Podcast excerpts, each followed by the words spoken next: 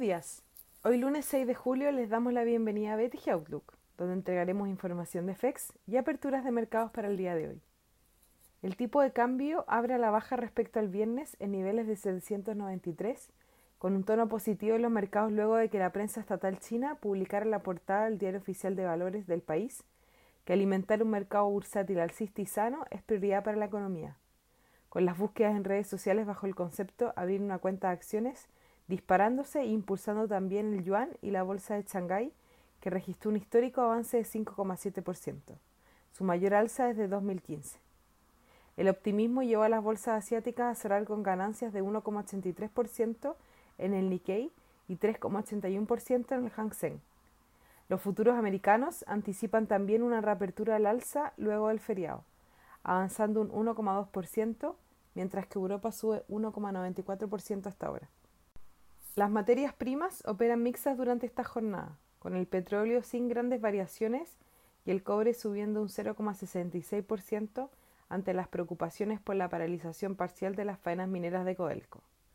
El dólar se deprecia en menos 0,51% frente a sus principales pares desarrollados, mientras que las monedas emergentes transan positivas y los bonos del Tesoro americano retroceden. Goldman Sachs recortó hoy sus estimaciones de crecimiento para este trimestre en Estados Unidos, argumentando que el gasto de los consumidores pareciera estancarse durante este mes y el próximo.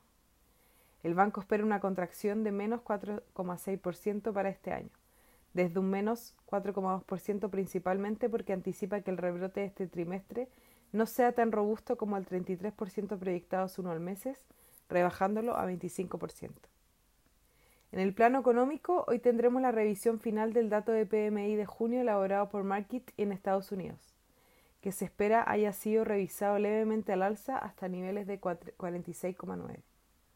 También se publicará el ISM no manufacturero, para junio que se espera se sitúe en terreno expansivo en 50,2.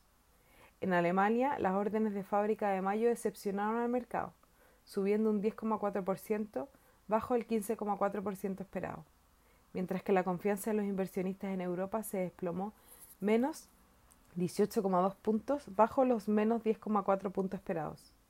En el plano local no tendremos datos relevantes para esta jornada.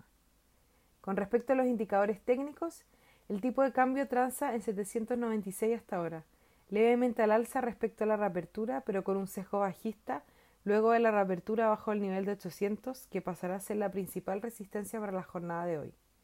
A la baja, los principales soportes se encuentran en 792 y luego 786. Muchas gracias por habernos escuchado el día de hoy. Lo esperamos mañana en una próxima edición.